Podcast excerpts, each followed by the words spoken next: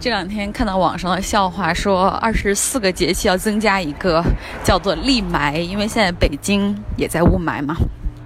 那加州因为山火的问题，所以现在空气质量非常的差，尤其是我所在的湾区，旧金山、伯克利以及硅谷这边，因为北加州在萨克拉门托附近有一场比较大的山火，然后正好风向的那个吹势，把烟尘都吹到了湾区这边。所以，像今天 PM 二点五是二百，然后这个天气大概从五天之前开始，空气质量就非常的差。啊，我我当时从华盛顿飞回来的时候，呃，就是飞机还没有降落的时候，就闻闻到了一股熟悉的味道，就是雾霾霾的味道、烟尘的味道。然后这两天学校里面或者路上很多人都戴起了口罩。嗯，来美国半年了，已经几乎忘了这种雾霾的味道，然后 PM 二点五，然后现在一切记忆又重新回来了，revisit。因为可能这个雾霾的天气并不是经常性的，所以北京因为它经常性的雾霾，所以没有办法实现全部的中小学、大学停课，对吧？只有出现非常极端，可能超过。三百或者是接近三百左右才会考虑说可以适当取消课外活动，诸如此类。但是正常的，比如班照上，课照上，然后甚至有些单位也没有说因为雾霾就允许大家在家办公。但是在这边不是这样，因为大家真的非常 care 空气质量，而且可能因为平时空气质量比较好，然后这样持续的三四天有雾霾，然后 PM 二点五超过一百的时候。然后很多人都在咳嗽，然后还有人感冒，然后还有人因此犯了哮喘。然后今天我看到有一个 professor 已经就是教授，已经七十七十多岁了吧，然后他今天就带了哮喘药的那个吸入器。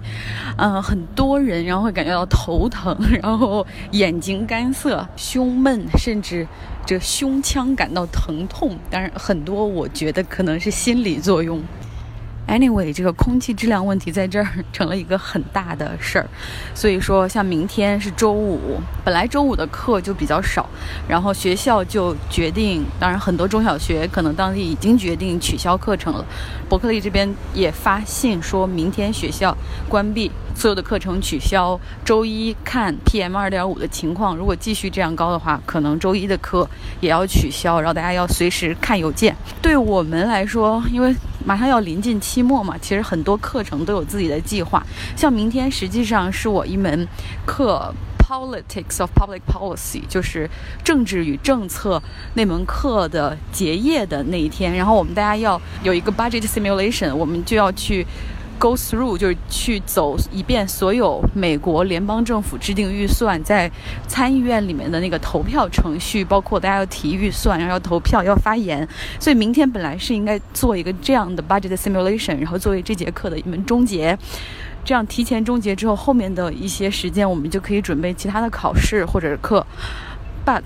但是明天因为学校全部的课程取消，所以我们这门课的 budget simulation 也要往后顺延，所以其实就会真的当你。面临着，比如今天所有的呃课程取消的时候，你还会发现哦，会会很耽误事情，还会打乱你之前的一些所有的计划。当然了，另外一方面，就是我的一个疑虑，就是因为这边没有空气净化器嘛，家里有一面墙全都是窗子，就是那种玻璃幕墙，所以你很难说在家里关着门就呼吸不到这样的雾霾。另外还有四五天的时间，就是美国一年中仅次于圣诞节，甚至我觉得比圣诞节还更要重要的一个节日 ——Thanksgiving，感恩节就要到了。很多人在下周二的时候就会准备离开学校，然后返回老家。如果能够离开湾区现在目前的地区，回到老家的话，可能空气质量会好，但会嗯暂时远离这这一段霾。但是很多湾区的人，实际上他们的整个节日氛围就会受到雾霾的影响。由于这个 PM 二点五的浓度比较高，这个烟尘比较大，像现在机场就会经常出现一些延误，因为起落降的时候，有时候因为能见度的问题，就会减少航班的那个班次。